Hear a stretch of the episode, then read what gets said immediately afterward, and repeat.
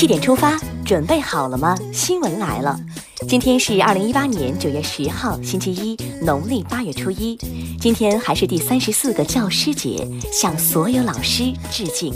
我是张宇，首先来聚焦昨夜今晨发生的热点新闻。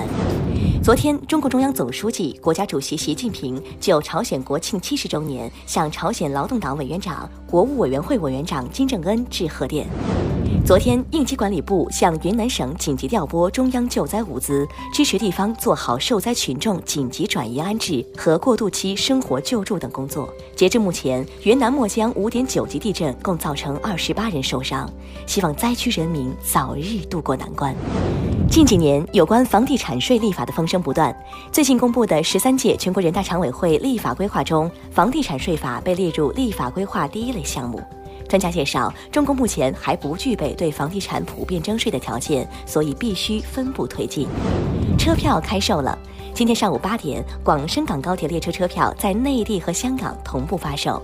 香港到深圳十四分钟，到广州四十七分钟，到北京西站仅八小时五十六分钟。高铁网延伸至香港，为中国速度点赞。最近服役三十八年的中国海军第一代远洋综合补给舰“洪泽湖舰”在青岛某军港光荣退役。该舰曾被誉为中华补给第一舰。专门审理互联网案件的线上法院挂牌了。昨天，北京互联网法院正式挂牌成立。据介绍，法院将利用科技手段打造一个二十四小时不打烊的法院，网上立案，线上审理，方便。接下来关注一条总台独家内容。中央广播电视总台央视综合频道《中国相册》致敬改革开放四十年大型联合行动近日在青海启动。在改革开放四十年之际，中国相册联合青海、贵州、上海等八省市和中科院卫星发射中心两所机构，共同开展以“我们的时代，中国的故事”为主题的致敬改革开放四十年大型联合行动。届时将推出三个系列视频产品，全方位讲述中国故事，展示中国精神，传播中国价值。再来刷新一组国内资讯，国庆假期就要来了，你有什么安排呢？截至八月底，全国三百一十四个景区已经降价或计划降价。国家发改委近日要求，景区降低门票价格不得避重就轻，不得明降暗升。票价下降了，服务质量可不能下降。中国第九次北极科学考察队圆满完成北冰洋科学考察任务。八号乘雪龙号极地科考船驶出北极圈。近日，潍坊市民在呷哺呷哺火锅店吃饭时，竟从火锅的锅底汤里吃出了一只老鼠。昨天，潍坊市奎文区市场监管局通报，责令涉事饭店停业整改，并针对此事立案处罚。民以食为天，食以安为先。当南方的小伙伴还在忍受秋老虎时，东北地区已经开始穿棉袄了。最近，东北地区气温骤降，还出现了霜冻。黑龙江省黑河市早市上的市民已经穿着棉军大衣和羽绒服买菜卖菜了。天气变幻莫测，小伙伴们也要及时增衣保暖。甘肃小夫妻刘洋和刘西丹是绿色江河全职工作人员，二零一二年开始坚守在长江源水生态环境保护站。六年过去了，二人和伙伴们一共从三江源带走了六十万件垃圾，向所有的环境保护志愿者致敬。又是一年开学季，近日老师们纷纷晒出因新生名字而遇到的趣事。学生名字叫理所当然、刘小龄童、夏日无双，让人笑到崩溃。再者，名字生僻字一大堆，老师点名喊到撕心裂肺，同学们却不知道到底是谁。关于取名的这些事儿，你怎么看呢？宫颈癌疫苗上市以后，就掀起了一股疫苗热。近日，专家提醒女性接种宫颈癌疫苗，不要过分迷信疫苗型别。目前上市的二价、四价、九价三种疫苗都能够预防，接种过疫苗也要定期筛查。今天，阿里巴巴董事局主席马云将宣布公司的传承计划。并不是媒体此前报道的退任或是退休。据说这个计划准备了十年，目的是让青年才俊接班。看完身边事儿，再把目光转向国际。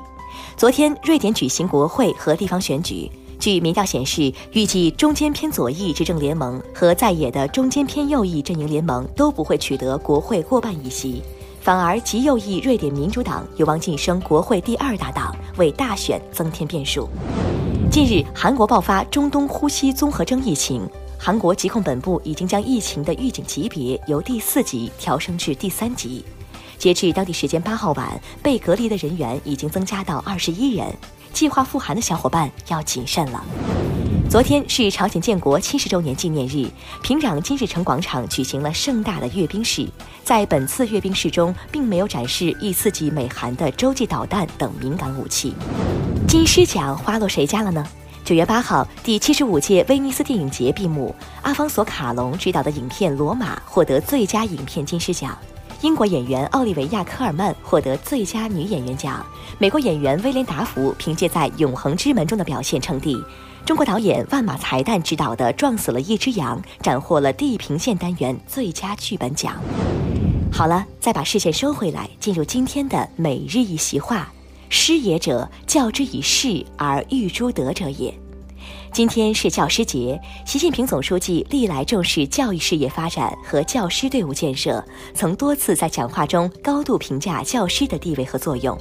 二零一四年九月九号，习近平总书记来到北京师范大学看望教师学生，在同师生代表座谈时，习近平引用“师也者，教之以事而育诸德者也”，指出老师对学生的影响离不开老师的学识和能力。更离不开老师为人处事、于国于民、于公于私所持的价值观。师也者，教之以事而育诸德者也，出自《礼记·文王世子》。意思是说，作为教师，不仅要传授学生各种知识和技能，还要通过事例教导学生，使其受到道德上的启发。最后，进入今天的每日话题。和水课清考说再见，本科生迎来课业新要求。日前，教育部印发关于狠抓新时代全国高等学校本科教育工作会议精神落实的通知，要求全面整顿本科教育教学秩序，严格过程管理。其中包括要求高校淘汰水课，打造精课。在大多数人的印象中，国内不少高校都是严进宽出。有人认为，淘汰水课就是要求高校树立严出的理念。也有人觉得这给大学生加重了课业负担，对此你怎么看呢？来留言区发表你的高见，还有可能在今天的节目里出现哦。好了，今天的七点出发就到这里，我们明天再见。